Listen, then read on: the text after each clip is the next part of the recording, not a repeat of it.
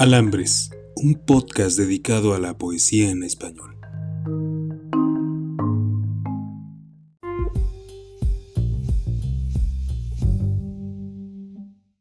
Elogio del agua. Gabriela Mistral.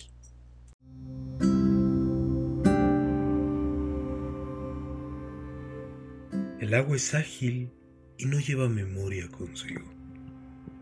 El agua camina arrodillada como deben ir allá arriba los ángeles de la reverencia, corriendo hacia el mejor.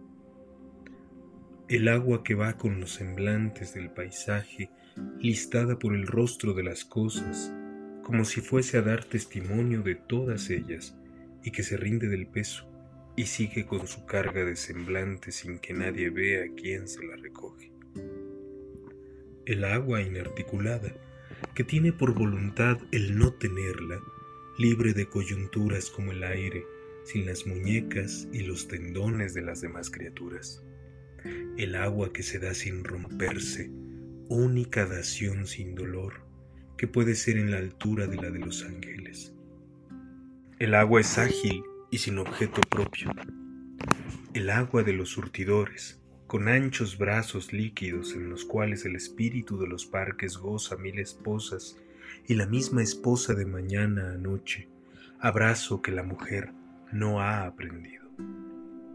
El agua de las fuentes, que escucha hacia adentro como Ruisberg, agua religiosa de labio más delgado que la daga, el agua de alguna fuente cuya mirada ahuecó mi ojo hasta la nuca y que me dijo una palabra en la cual entró la muerte y no me deja más. El agua es ágil y sin objeto propio. El agua de los canales, agua de ingenierías de hombre, que corre como un paño burgués por su camino sin sorpresas, Cleopatra vieja que renegó la aventura a fin de seguir viviendo.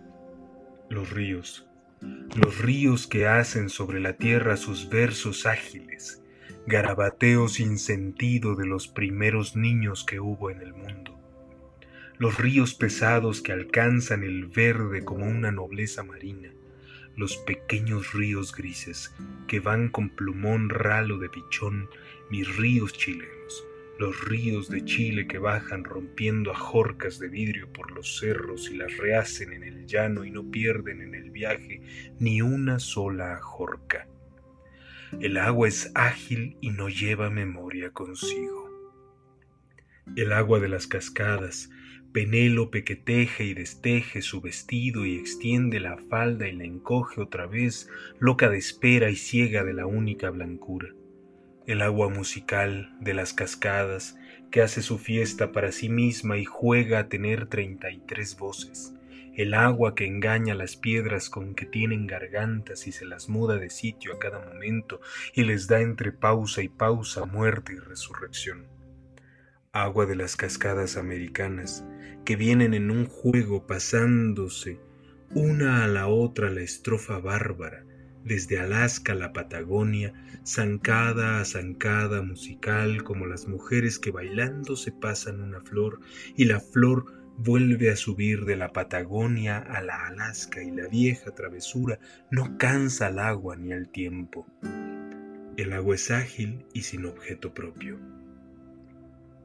El agua marina, tarde en la ira como Jehová en el salmo y cuya piedad hará tal vez los añiles de su pecho, el agua del mar que solo quiere juntar su espejo para que el planeta líquido vuelva a correr el cielo como un pez.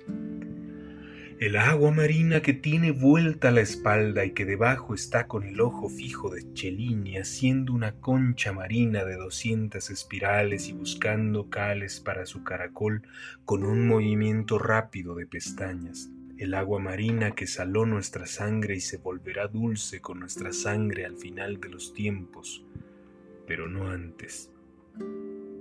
Gabriela Mistral, enero de 1927.